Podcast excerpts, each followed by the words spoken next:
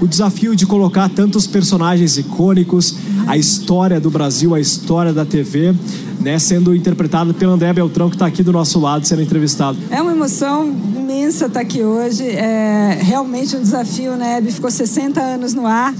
É, e entender qual seria o recorte para contar essa história em duas horas foi, sem dúvida, né, a tarefa mais difícil. Mas eu acho que a gente tem um recorte muito preciso, né, que é a essência da Hebe. Ela falando o que a gente precisa falar, o que a gente precisa ouvir, o que a gente precisava ouvir naquela época, que a gente ainda precisa ouvir hoje. Né?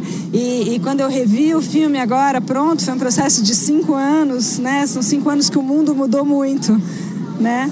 Então, é, é, muito interessante como a gente realmente não tem esse controle. Né? Quando eu comecei a escrever, era um momento de comemoração. Né? Hebe disse isso há 30 anos e a gente estava no momento do Me Too, do casamento homossexual. Né? Então, era nesse contexto que eu comecei a escrever esse filme. E no último ano e meio, o mundo mudou muito. Né? Então, de um filme de celebração, ele passou a ser um filme de resistência. Né? E aí eu me emocionei com o filme na tela como se eu não tivesse escrito aquilo.